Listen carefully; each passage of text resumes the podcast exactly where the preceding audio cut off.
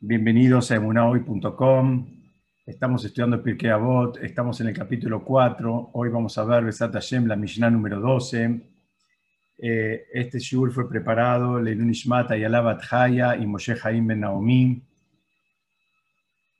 Vamos a ver rápidamente qué es lo que dice esta Mishnah. Dice así: Rabbi Eleazar Ben Shamua dijo: Que el honor de tu alumno te sea tan preciado como el tuyo propio el honor de tu colega como la reverencia hacia tu maestro y la reverencia hacia tu maestro como el temor al cielo.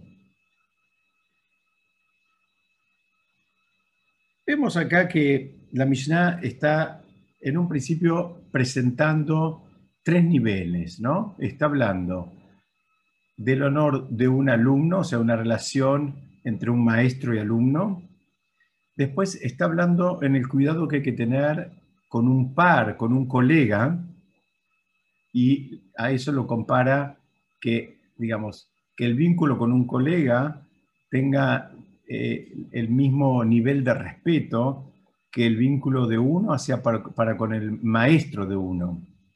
Y por el último dice, bueno, y el vínculo con el maestro tiene que ver o, es, lo compara la Mishnah con el, con el temor al cielo, ¿no? Como el, con el, lo que se dice en hebreo, Irat Shamaim.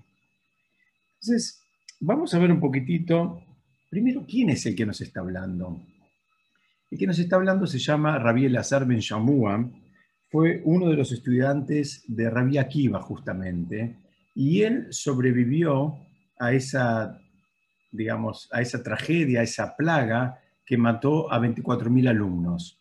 Entonces, ¿se acuerdan que estudiamos en su momento que esos 24.000 alumnos habían muerto principalmente porque no se respetaban los unos a los otros?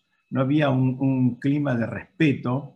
Entonces, ahora viene él, que él vio toda esa, digamos, ese periodo de destrucción, vio toda esa pérdida gigantesca para para la historia de la humanidad, entonces ahora viene y dice, mira, acá hay que arreglar todo y el enunciado de él está hablando de justamente el cuidado que hay que tener eh, en, honrar como corresponde y él pone los parámetros de lo que se considera lo que corresponde tanto a un alumno, a un colega o a un maestro. Entonces, para dar una nota, como nos gusta hacer siempre que podemos, acerca de, digamos, eh, una nota de, quién era, ¿no? Un poquito lo que se dice en inglés el background, ¿no? La, ver de, quién es el que nos está hablando. Hay una historia que trae el Talmud, donde dice que una vez él iba caminando por la orilla, en una playa, y se encontró con un, que había naufragado un barco y había un único sobreviviente. Y la verdad que nadie, nadie eh, le, prestaba mucha atención, nadie lo ayudaba, nadie, digamos, digamos, se involucró con él. Y él, por lo, por, digamos, a diferencia de la mayoría de la gente, al revés, lo llevó a su casa, le prestó ropa, le dio de comer, e inclusive le dio dinero para que pudiera viajar de vuelta a su ciudad. Dice, el Talmud cuenta que al poco tiempo esa persona se terminó convirtiendo en alguien poderoso que sacó edictos contra los Yehudim. Y, justamente en un momento, eh, Rabbi Eliezer Ben Shamua lo fue a ver y cuando, eh, cuando, cuando, ese, digamos, anterior náufrago lo reconoció, estuvo dispuesto a, eh, digamos, anular esos edictos que eran muy duros para con los Yehudim. Entonces, vemos acá eh, varias cosas, vemos, son conceptos que sabemos, pero vemos que el Gesed, los actos de, de, misericordia que la persona hace, muchas veces pensamos que estamos haciendo algo por el otro o exclusivamente algo por el otro, ¿no? Como en este caso, hay una persona que está bien, que tiene su casa, tiene su ropa, su dinero y hay un náufrago. Y alguien puede pensar que el que está bien es exclusivamente dador y el que está, digamos, eh, acaba de, de, naufragar está en modo receptor. Y creo que el Talmud nos muestra una vez más que ese es un vínculo que es dinámico y que no pienses que el que hoy está en dador va a estar siempre en dador o el que está en receptor va a estar siempre en receptor. esos vínculos pueden cambiar. Entonces, el GESED siempre termina volviendo. Es algo que la persona hace en un momento, pero su, manto de protección dura y a veces dura inclusive por generaciones. No pensemos que solamente en, la vida de la persona es que esto va a durar. Em, él fue uno de los famosos diez mártires que fueron brutalmente asesinados por los romanos y hay, una historia durísima donde cuenta que a él lo iban a matar justamente un viernes y él pidió que en lugar de, que sea el viernes el día de su ejecución, que lo hagan un sábado. ¿Por qué? Dice, para poder cumplir una vez más con las mitzvot de Shabbat. Y cuenta así el Talmud, donde dice que justamente cuando estaba haciendo el kiddush del mediodía, lo terminaron matando y inmediatamente después de, que lo mataron, dicen que salió una voz del Shamaim que dijo, dichoso eres Rabí Eleazar, eh, Rabí Eliezer, fuiste puro y tu alma partió con pureza. Eh, el tratado Erubín, en la página 53, dice que su corazón era tan ancho como la entrada del Beta Migdash mismo, o sea, que era una persona que era muy bondadosa, muy generosa. Y fíjense, eh, eh, nadie puede, digamos, estar preocupado eh, tanto por el, honor del, por el honor del prójimo si es una persona que no tiene una sensibilidad, un corazón especial, independientemente de la historia que a él le tocó experimentar y vivir, eso también habla de la persona. Entonces, ahora sí, vamos a ver un poquitito en detalle esta Mishnah, que es una Mishnah en un principio corta, pero que tiene, que tiene mucha riqueza y creo que tiene muchas cosas que podemos aprender y aplicar en nuestras propias vidas. Empieza diciendo que el honor de tu alumno te sea tan preciado como el tuyo propio. Preguntan, ¿de dónde lo podemos aprender esto? Y hay, muchos ejemplos. El primero, eh, de Moshe mismo. Cuando Moshe le hablaba a Yoshua, y es claro que entre Yoshua y, y Moshe, si bien Yoshua era un gigante, había un mundo de diferencia. Cuando Moshe mismo le da una instrucción a Yoshua y le dice, cuando lo manda a escoger hombres para luchar frente a Malek, le dice, escoge para nosotros hombres para luchar frente a, Malek. Eh, en el mismo pedido, él se está igualando con el alumno. Él podría decir, mira, elegime para mí, buscame para mí, haceme para mí. Y dice, no, no, es como que es algo que lo estamos haciendo juntos o estamos al mismo nivel, estamos en modo pares, aunque sabemos que no lo era, pero él cuidaba, digamos, el, honor de su alumno. Eh, encontré un comentario muy lindo del Rab que él compara, digamos, nuestra generación con una generación anterior en términos de, de los lugares de estudio de las yeshivot. Dice que era muy común, por ejemplo, en Estados Unidos, cuando a alguien le preguntaban con quién estudias, te decían, te contestaban que estudiaba con el Rab eh, Moshe y todos sabían que se refería al, Rab Moshe Feinstein, o te contestaban con el Rab Aarón y todos sabían que eh, se estaba refiriendo eh, al Rab Aarón Kotler. Dice, lamentablemente, por un lado es, es, porque pasó algo bueno, que las yeshivot crecieron mucho y ya empiezan a tener cientos de alumnos, algunas inclusive miles de alumnos. Entonces, ese vínculo personalizado, digamos, de una manera forzada se tuvo que perder. Eh, pero en algunos casos se sigue manteniendo ese vínculo personalizado entre el maestro y, el alumno. Y eh, el, el Rab dice, miren, para mucha gente esta pérdida puede ser algo, un detalle insignificante, pero él entiende que la forma en que vivimos en general y la Torah en particular es algo que termina afectando nuestras emociones. También pasa con las cosas, ¿no? Em, no sé, yo cuando estaba preparando esto encontré un ejemplo personal. A, mí mi mamá me regaló un reloj cuando, un poquito después que me recibí, es un reloj que lo usé durante más de 20 años, no me lo saqué nunca. Y lamentablemente cuando ya, digamos, eh, se descompuso y no valía la pena arreglarlo, la verdad que me, que me dio pena. El Raptorsky, él da otro ejemplo de su vida personal, donde dice que él tuvo una lapicera fuente, una Sheffer, y dice que lo usó muchísimos años y que la cuidaba, inclusive cuando alguien se la pedía prestada, él, eh, digamos, se quedaba con el capuchón de manera de asegurarse que se la devuelvan, ¿no? Porque una lapicera fuente es difícil guardarla si uno no tiene, si uno no tiene el capuchón.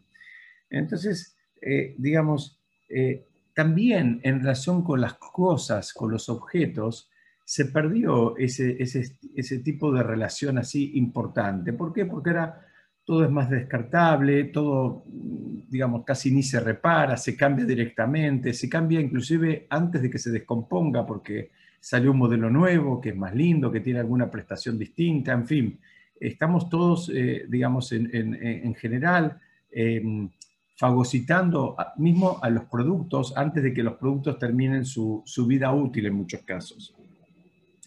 Entonces, eh, está, está el ejemplo también de, de, mm, de, por ejemplo, los platos descartables, que son cada vez más lindos y son cada vez más eh, decorativos y son cada vez, hacen más juego con, con, otras piezas y, digamos, de, así de, bazar, y también es claro que simplifican la tarea, digamos, de, muchos de nosotros, ¿no? Se simplifica la tarea el descartable.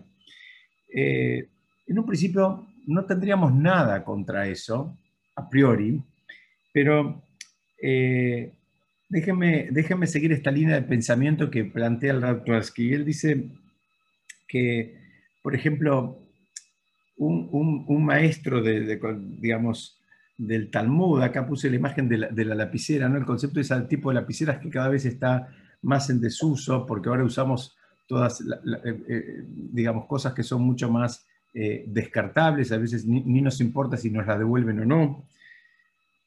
Y, él les decía que él trae una frase que se usa muchas veces cuando uno está estudiando, digamos, especialmente el Talmud. A veces cuando, cuando uno está estudiando el Talmud, eh, así en Jabrutot con un compañero, hay, hay alguien que, propone una línea de, de, razonamiento, ¿no? propone una lógica, un pensamiento. Entonces, eh, él cuenta de, un maestro que escuchaba y le decía, mira, estás 100% en lo cierto. Dice, ahora te voy a mostrar dónde está tu error, dónde está el error en esa, en esa línea de pensamiento. Es decir, y alguien puede decir, bueno, acá hay una incongruencia, hay una contradicción, o estás en lo cierto o hay un error. Dice, no, pueden estar las dos cosas, porque por un lado está en lo cierto de acuerdo al análisis que hizo, pero lo más probable es que se le haya escapado un detalle que invalida al análisis que él hizo. Y eso, digamos, está muy presente cuando uno estudia el Talmud, eh, pero también está muy presente en la, en la vida nuestra, en la vida de las personas.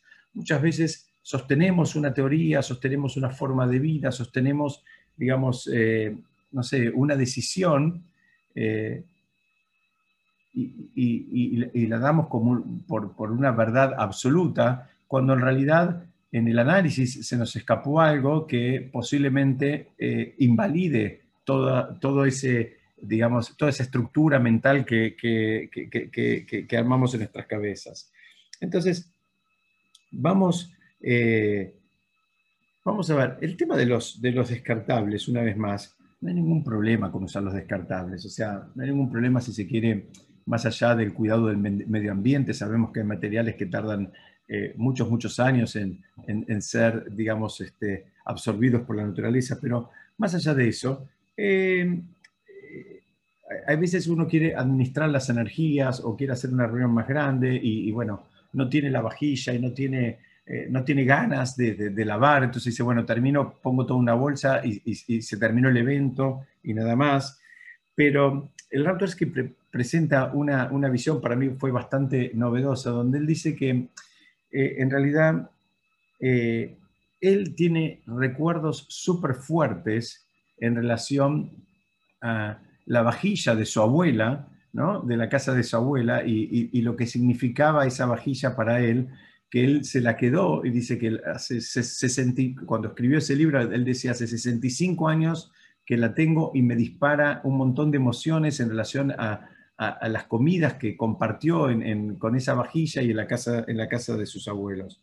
A nosotros nos pasó algo eh, familiarmente muy parecido hace muchos años, cuando mi hija mayor era, era muy chiquitita, habíamos ido a, un country eh, que era de la familia del abuelo de mi señora.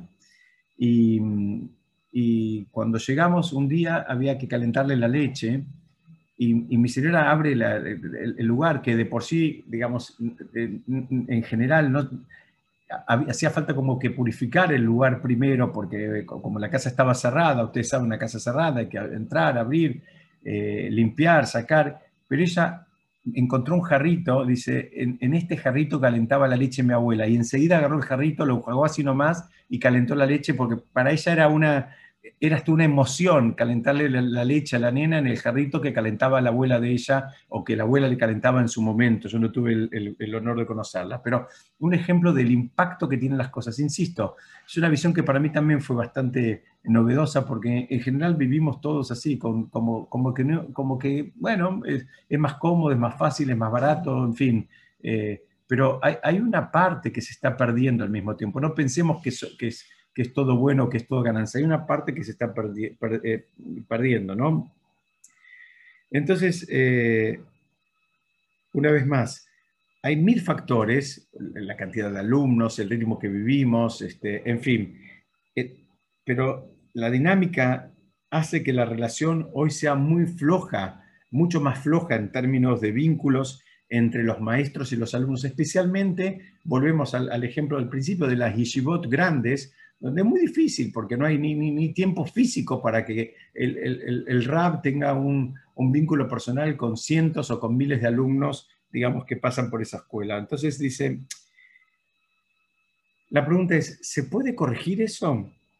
Y la respuesta es que sí, que se puede corregir siempre y cuando reconozcamos, digamos, que eso es una debilidad, ¿no? Y entonces hagamos el esfuerzo para corregirlo. Es decir, si, no nos importa o no, lo, vivimos o no lo experimentamos como, una, como algo débil, bueno, si no lo vivimos así, lo más probable es que no hagamos nada al respecto. Es decir, eh, el Raptor es que termina este análisis él dice, mira, el vínculo entre un padre y un hijo, entre un maestro y un alumno, entre primos, entre amigos, es muy importante y él propone que uno haga el esfuerzo para no dejarse arrastrar por, por, la eh, vorágine, por el, eh, digamos, por, por el, las pautas que están ahora de moda o que, las pautas con las cuales estamos viviendo. Es decir, él está invitando a que, enganchado un poquitito con este concepto de lo descartable, es que también cuidemos el tema de los vínculos y, seamos sensibles, nos importe y hagamos algo para, para mantenerlos. ¿sí? Entonces, vamos a avanzar un poquitito. Y mm, una vez más, dice que el honor de tu alumno sea tan preciado como el tuyo propio. La realidad de las cosas es que esto debería estar en la entrada, digamos, de, toda institución, digamos, educativa, ¿no? En todos los niveles. Eh, yo estaba preparando este shiur, lo preparé entre el sábado a la noche y el domingo pasado, y creo que el domingo mismo salió en los diarios acá en Buenos Aires de una actitud, digamos, absolutamente repudiable de, una, de unos docentes de Mendoza para con los alumnos, que se, digamos, esto trascendió porque eh, cometieron el error de dejar el Zoom abierto cuando estaban hablando de una manera muy, muy despectiva, eh, digamos, eh, en relación a los, a los alumnos, ¿no? ellos estaban haciendo una evaluación a ver qué calificación les iban a poner y hablaban de una manera absolutamente despectiva. Es decir,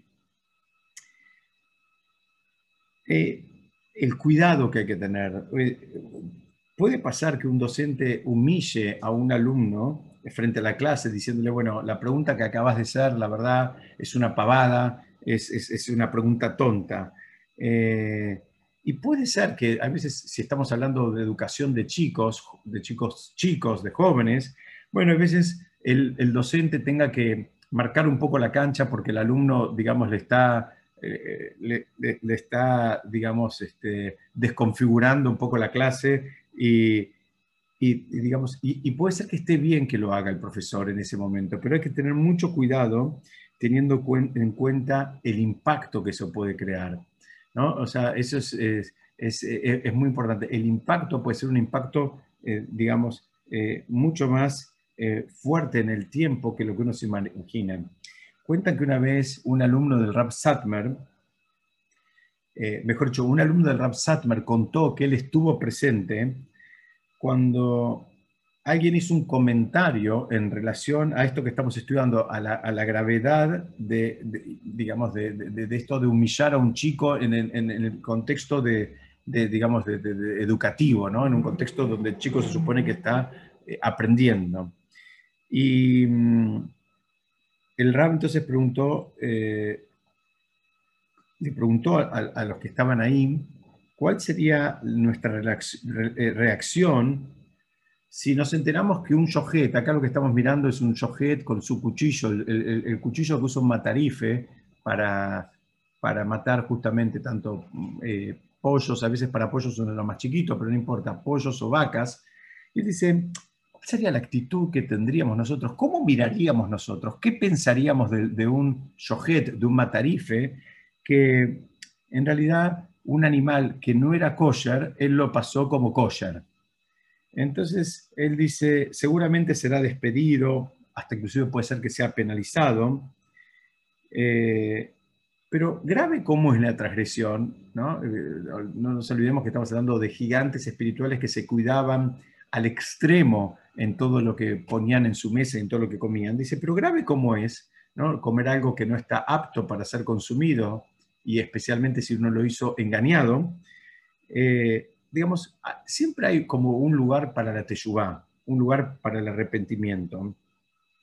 Dice, en cambio, dijo el Rab de Satmar, un, error del maestro para con el alumno o el joven, dice, puede tener un impacto mucho más duradero en su personalidad, como también en su habilidad para aprender, y para lo cual no hay, lamentablemente no hay teshuvá. Una vez que hiciste ese daño, una vez que, que, lo, que digamos, generaste ese impacto negativo en este caso, eh, vos podés hacerte ayudar, arrepentirte, pero el daño ya lo hiciste y ese chico siguió con esa actitud posiblemente para el resto de la vida.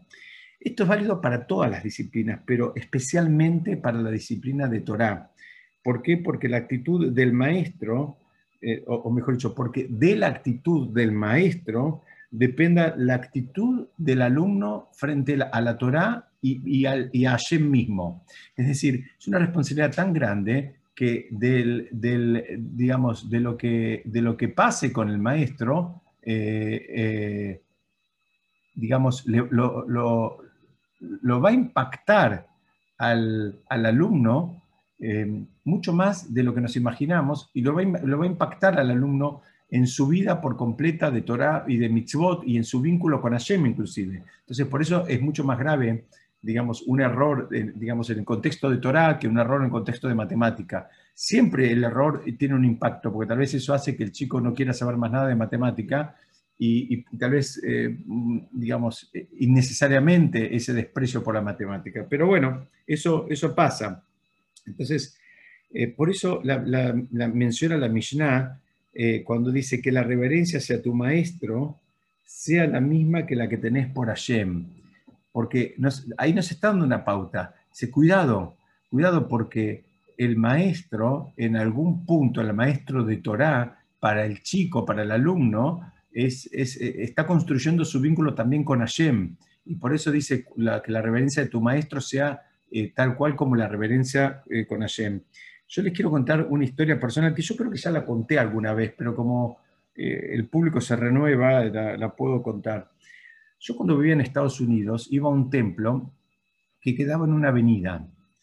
Y una vez había, yo estaba en el templo un poquito después de que terminó la tefilá, y estaba con el Raúl Galimidi, que ahora está en el, templo de Zafra, en, Aventura, y, él, eh, y había un señor en la puerta, y estaba así en la puerta, y estaba con que entraba y no entraba, entraba y no entraba. Y el, el, el en un momento lo vio y se acercó y le preguntó qué pasaba.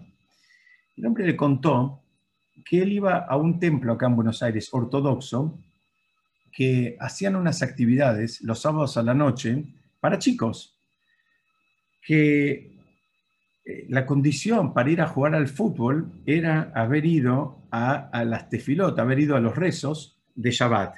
Entonces, el chico que había participado del rezo de Shabbat el viernes a la noche, el sábado a la mañana y el sábado a la tarde, eh, tenía, entre comillas, el premio y el derecho de poder participar de un partidito de fútbol el sábado a la noche.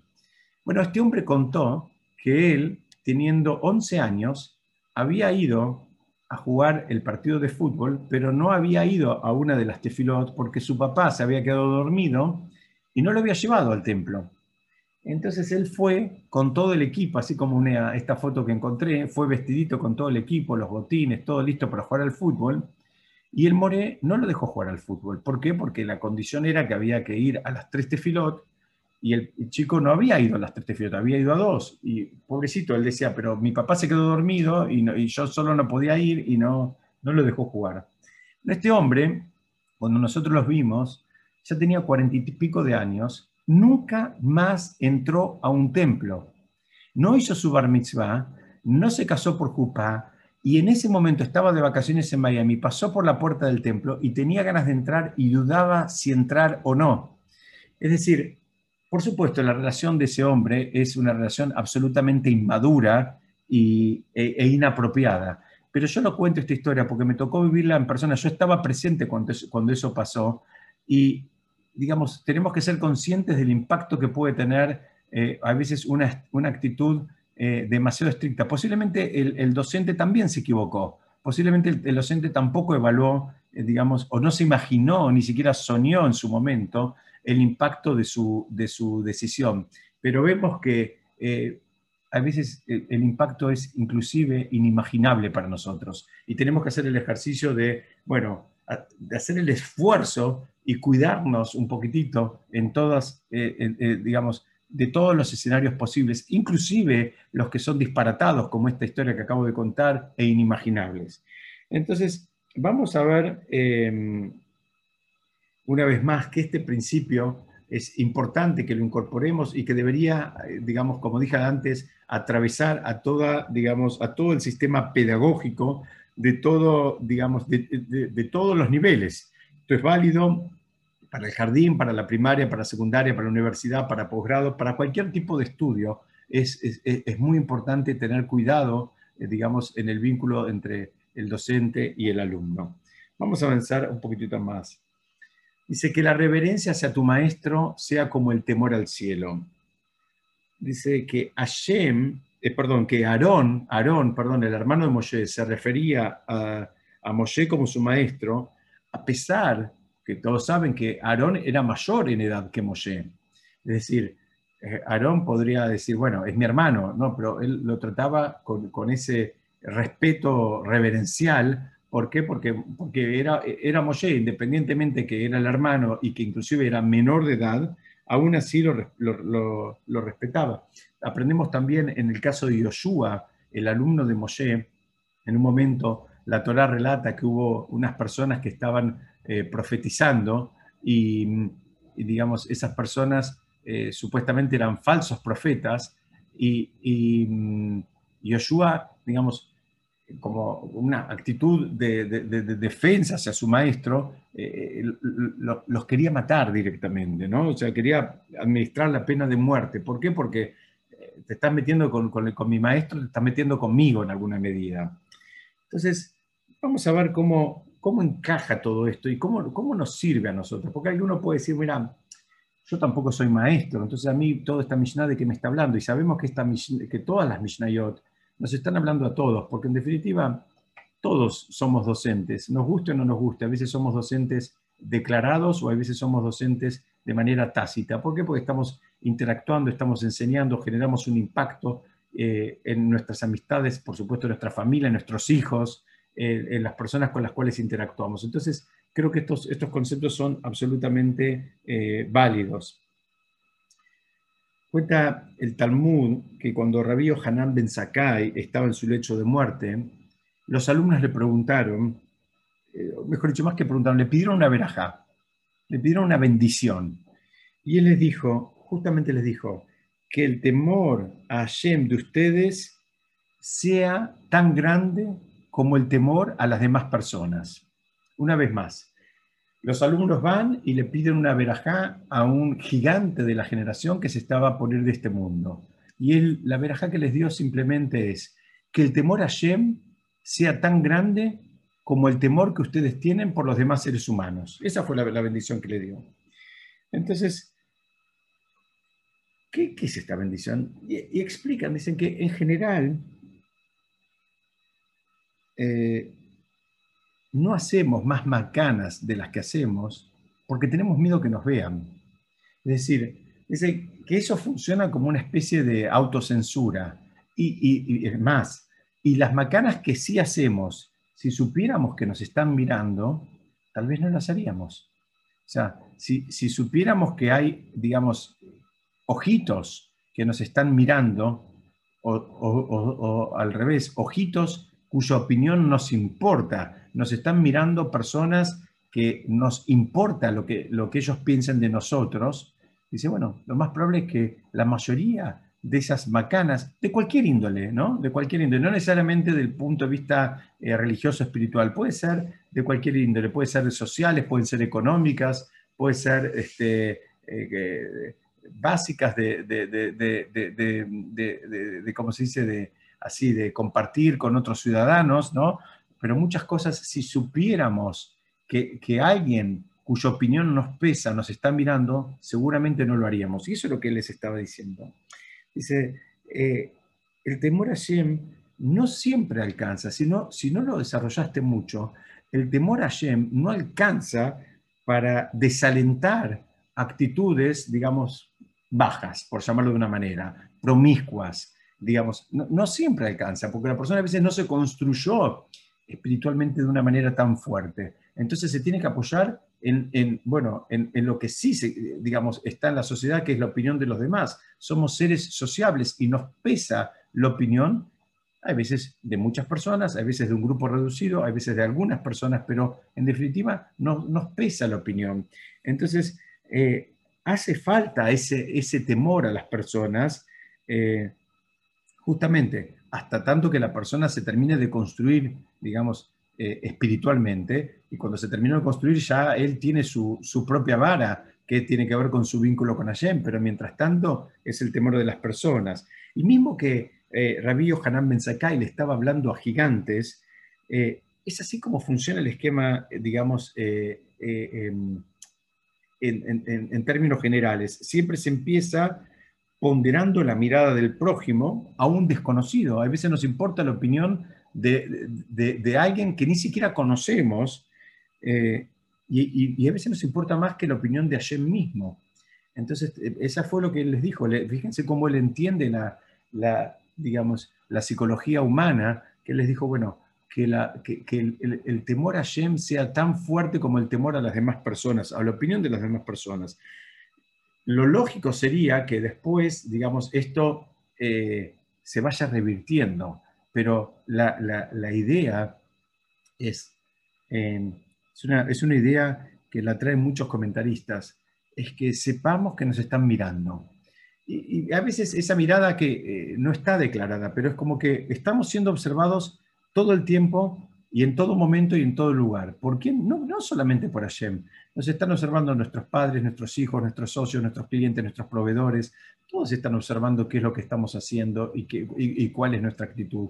Bueno, cuando la persona empieza a crecer en ese camino, digamos, de, de, de, de Torah o Mitzvot, va apegándose con Hashem, él ya inclusive empieza a tener una vara mucho más alta que la mirada del prójimo. Él ya tiene, él no es que compite, pero eh, digamos su, su vara es él mismo, está dentro, adentro de él. Él está buscando superarse independientemente de la opinión del prójimo, independientemente de la opinión de los demás.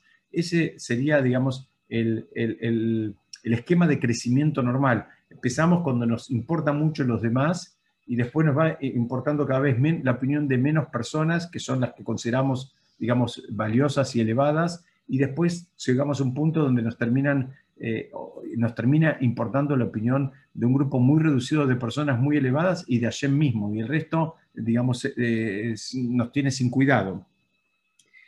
Entonces, eh, quiero compartir con ustedes una, una historia más que va a, reforzar esta idea. Y es, eh, es con un rab muy conocido, también era, tiene que ver con la yejitá, todo esto que estoy contando, que es un rab, un, rab conocido que él, él decía... Eh, em, que el rab, el rab se llamaba Nahum de Chernobyl, ¿no? Y él parece que era un rab bastante exigente, entonces cuando iba a visitar una ciudad, eh, se sabía que podía llegar a pedir el cuchillo, una vez más, del shohet para, para chequearlo y ver si estaba perfecto. Ustedes saben que para que la shejitá, para que la, matanza del, eh, del, animal sea valedera, uno de los requisitos es que el, el cuchillo esté impecable y esté absolutamente afilado y sin ninguna mella. Entonces, eh, en una ocasión, eh, este rab que se llamaba Nahum de Chernobyl iba a ir a una ciudad y el shohet de esa ciudad, digamos un poquito por miedo a que le pida el, cuchillo, dijo, bueno, lo voy a, lo voy a volver a, afilar, lo voy a como a prolijar, a repasar. Y cuando estaba por empezar, dijo, pero ¿por qué lo, lo hago? Si en realidad el cuchillo está perfecto, si con ese cuchillo yo hice la yejita. Entonces él mismo se sintió mal y dijo, si es apto para la Torá, ¿por qué ahora yo me preocupo más por la mirada del prójimo que por la mirada de la Torá misma? Entonces agarró y lo dejó intacto, no, no, no, no, lo quiso, entre comillas, mejorar frente a la, eventual eh, visita del rabbi, del pedido para chequear el cuchillo. ¿Se entiende? Él, él en un momento se vio, por, digamos, eh, eh, que estaba por hacer algo que en realidad no, no, tenía que ver, eh, no estaba bien, porque una vez más estaría demostrando que a él le importaba más la opinión de, este rab importantísimo que la opinión de Hashem y de la, y de la Torah en relación a lo, que, a lo que es un cuchillo apto y a lo que no es un cuchillo apto. Y él dice, no, si yo hice esta yejita con este cuchillo, lo hice porque el cuchillo estaba apto, entonces no lo voy a, no lo voy a tocar más. Y cuentan que pareció, pasó algo muy interesante, que el rabino y el rab le pidió el cuchillo. Entonces, eh, el rab cuando lo vio, eh, sin mirar el cuchillo, le contestó, si ese cuchillo es suficientemente bueno para Shem, también lo es para mí. El, el, rab, este supuesto que, que, le tenían miedo porque era exigente, él cuando vio que, este señor, este Yohet, sacó el cuchillo dijo, no, mira, a mí no me tenía que mostrar nada. Si, es bueno para la Torá y si es bueno para Shem, también lo es para mí. Esa, esa fue la intención de Rabí Hanan. Él lo que dijo, mira, no se estanquen en la opinión de las personas y avancen hacia niveles más elevados. Busquen una vara que es mucho más elevada, independientemente, mira, el, otro se va a reír, el otro sabe más que vos, el otro no sabe nada, sabe menos que vos, no importa. Vos tenés que ir construyéndote fuerte en tu vínculo con Hashem y en lo que está bien y en lo que está mal, y eso es lo que te importa, independientemente de la mirada del otro. Es, es un crecimiento, es un camino, pero bueno, hay que, hay que tenerlo por lo menos en el norte. Vamos un poquitito más y acá vamos a ver eh, un análisis distinto, porque acá parecería que hay una propiedad transitiva, ¿no? Como cuando estudiábamos en el colegio en, en, matemática. En matemática decimos, si A es igual a B y B es igual a C, entonces A es igual a C. ¿Se acuerdan esa, esa propiedad, digamos, eh, transitiva que se puede aplicar en, no solo en matemáticas, sino en muchas una, propiedad de lógica, digamos, ¿no? Entonces, acá la Mishnah también está hablando y te dice, mira, se habla del honor del alumno que sea igual al propio y el honor de colega como la reverencia del, maestro y la reverencia del maestro como Hashem, dice, podríamos simplificar y decir entonces que el honor de este alumno sea igual que el honor de Hashem, porque, digamos, eh, eh, el esquema es como que da, pero la Mishnah no dice eso. La Mishnah dice como que te sea tan preciado eh, y, como, digamos, como que va, va presentando como niveles. Y, Y nosotros ya vimos en el capítulo 2 de Pirkei Avot hace como dos años que, que, no sabemos el valor de una mitzvah, no sabemos cuál vale más que, cuál, que otra. Entonces, eh, digamos, independientemente de que a nuestros ojos nos parezca que hay una mitzvah que es más importante que la otra, nosotros no sabemos bien cuál, si tefilín vale más que Kasher o Shabbat vale, vale más que, eh, no sé, que Tzedaká o que prender las velas de Shabbat. No tenemos esa, esa tabla de equivalencias. Entonces, como no sabemos, eh, eh, el, análisis acá es bastante complejo. Entonces, acá la pregunta es, ¿por qué hay tantos pasos intermedios? ¿no? Insisto, podríamos decir entonces que A C igual a C, que el honor de tu alumno sea equivalente al honor a Hashem. Para explicar esto, necesito apoyarme en algo que explica el Rab Haim Shmulevitz eh, en relación a, una, historia que trae el Talmud eh, en cabeza de Rabbi Yehuda Nasi. Rabbi Yehuda Nasi fue el editor general del Talmud, fue el que organizó todas las Mishnayot.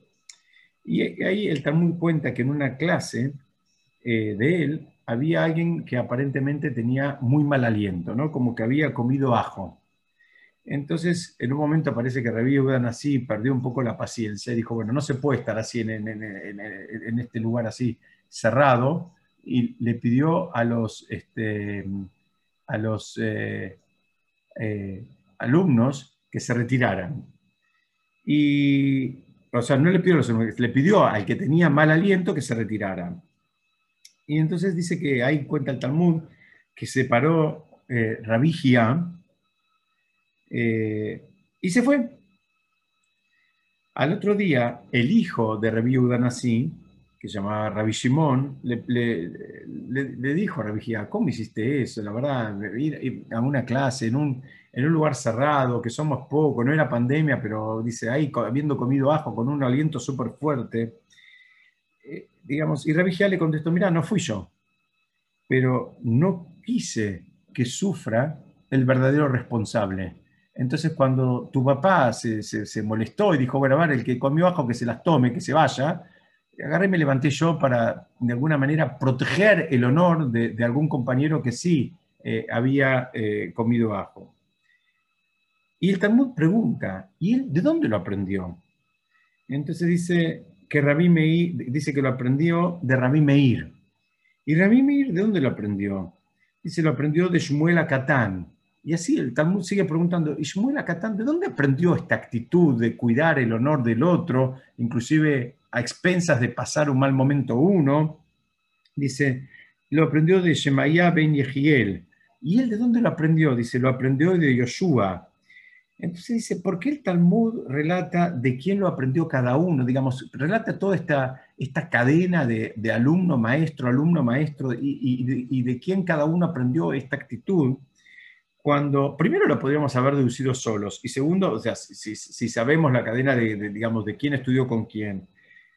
Y por otro lado dice, ¿para qué hace falta mencionar todos los, los intermediarios? Podríamos haber dicho directamente la fuente original, que acá como termina el Talmud es Yoshua mismo, ¿por qué, hizo, digamos, tantas escalas? ¿Por qué no hizo un vuelo directo y decir, mira, esto se aprende de acá y traemos la fuente primigenia? Entonces, explican algo que creo que es algo que nos podemos llevar y es, eh, eh, a, mí, a mí cuando lo, vi me gustó mucho y lo quiero compartir con ustedes. Lo primero es que no podemos saber solos, no podemos confiarnos en digamos, en nuestros recursos, para saber lo que está bien y lo que no lo está. No, digamos, no, no, no, no, somos autosuficientes, porque podemos caer en la trampa y pisar el palito de justificar lo injustificable, o podemos hacer toda una construcción, digamos, eh, intelectual que posiblemente, como dijimos hace un ratito, eh, hayamos dejado de lado algún concepto importante y esa, que, le invalida por completo, pero ya nosotros nos apoyamos, nos agarramos y construimos un edificio en ese cimiento que está tan valiente, pero, ah, por así actuamos.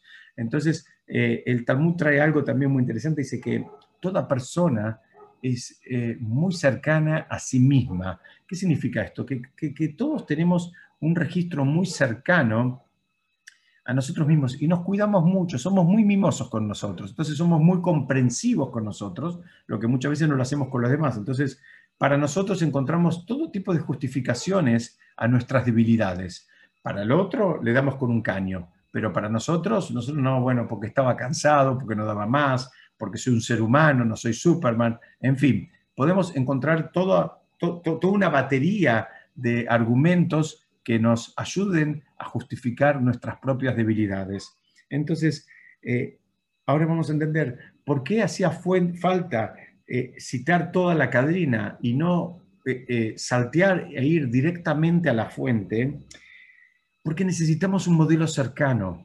Necesitamos identificarnos con alguien que conozcamos, que, sea como nosotros, que le gusten cosas parecidas, que, digamos que tenga desafíos similares, que tenga una vida parecida. Entonces, si, si, alguien viene y te dice, mira, esto se aprende de Moshe, se aprende de Yoshua, vos podés decir, mira, ellos eran gigantes, vivieron hace miles de años y yo qué tengo que ver con ellos. cambio, cuando el Talmud va diciendo, mira, esto lo aprendió de tal, que lo aprendió de tal, cada uno lo aprendió de alguien de, de quien pudo construir un vínculo maestro-alumno, un vínculo cercano, un vínculo con el cual, en el cual él se identificó, un vínculo, digamos, que lo, lo hizo de alguna manera, eh, eh, lo, terminó convirtiendo en la persona que él es. Y eso, ese es el motivo por el cual, digamos, tanto la Mishnah eh, da esta, no, no, utiliza la propiedad transitiva de la, de la, matemática. La Mishnah no lo hace. La Mishnah simplemente dice, no, eh, tenés que, tenés que saber toda esta escala, tenés que saber qué pasa acá, qué pasa allá, y digamos, eh, tenerlo en cuenta, porque si no, lo más probable que si vos venís a, una, a, un maestro y le decís, mira, que el, que, el, que el, honor de tu alumno sea como el honor de Hashem, puede ser que sea algo muy grande, como que se, se, le presente inclusive intelectualmente como una, una brecha muy grande. Entonces hizo falta partirlo en pedacitos. Entonces habla de un alumno, habla de un maestro y habla, digamos, del, vínculo con Hashem. Y de la misma forma, este último caso del Talmud que citamos también, también está, em, eh, digamos, escalonado porque eh, nos está invitando a que hace falta, eh, digamos, que cada uno pueda construirse, digamos, una, una imagen de lo que él, a, lo que él quiere asimilarse, lo que él quiere parecerse. Y esa imagen la tiene que ir construyendo con alguien que lo tenga en vivo y en directo. A veces no, no alcanza con los libros o con los libros de historia o con algo, digamos, que él ni siquiera experimentó o vivió. Entonces ahora eh, entendemos que compararnos de entrada con Hashem era muy pretencioso y por eso la Mishnah lo partió en pedacitos. Entonces ahora vemos cómo empieza a cerrar todo, empieza a cerrar todo este concepto del cuidado del maestro con el alumno, del maestro o, de, la, persona con el colega y, del alumno con el maestro. es un cuidado permanente. ¿Por qué? Porque todos nos vamos construyendo y a todos nos afecta y nos, eh, eh, digamos, nos, eh, nos moldea, digamos, esos, esos vínculos nos van moldeando. Definitivamente, como dice el Raptuarsky, nuestra opinión, digamos, en relación especialmente a la Torá y a las mitzvot, tiene que ver con, digamos, con el impacto que crearon en nosotros nuestros maestros. Si lamentablemente nos tocaron maestros chantas, lo más probable es que en nuestro eh, cerebro y en nuestro corazón invalidemos toda la disciplina. ¿Por qué? Porque, porque, porque es mucho más fácil que hacer todo el trabajo que no, que no invalide a la disciplina. Mi, mi, mi maestro, Alama Shalom, Haim Zuckerberg, él decía una frase que yo le hice propia, y él decía, una cosa es la medicina y otra cosa son los médicos. ¿Qué significa? Es verdad que hay médicos que son, digamos, eh, comerciantes, estafadores, chantas o no saben nada o son egoístas o son egocéntricos o lo que quieras. Pero eso no invalida a la disciplina, no invalida a la medicina. En el mundo de Torah es exactamente lo mismo. Pero, ¿qué pasa? es mucho más fácil asociar, así como en el, mundo material asociamos la medicina con los médicos, eh, y no lo deberíamos hacer, en el mundo espiritual es mucho más fácil, eh, digamos, caer en la trampa y asociar a toda una, digamos, eh, eh, sabiduría, digamos, que ni siquiera es humana, sino es una sabiduría divina, asociarla con una actitud, a veces puede ser, digamos, baja de un moré, de un rab, de un docente, porque bueno, a veces ese análisis es mucho más fácil que hacer el esfuerzo y profundizar en la disciplina independientemente que nos haya tocado un maestro que no valía la pena. Entonces, ahora entendemos por qué y el cuidado que hay que tener, porque ese cuidado tiene un impacto y a veces es un impacto para siempre, porque tal vez de ese impacto depende la persona que va, se va a terminar formando, la familia que se va a formar, los hijos que va a tener, la educación que van a tener los hijos, los nietos que van a tener, y todo eso tal vez está eh, pendiendo de una actitud de un maestro frente a una sala de chicos de siete años. Y ahí es por eso que viene esta Mishnah y dice, cuidado con esa responsabilidad que tiene el maestro. Bueno, hasta aquí es lo que yo quería compartir con ustedes.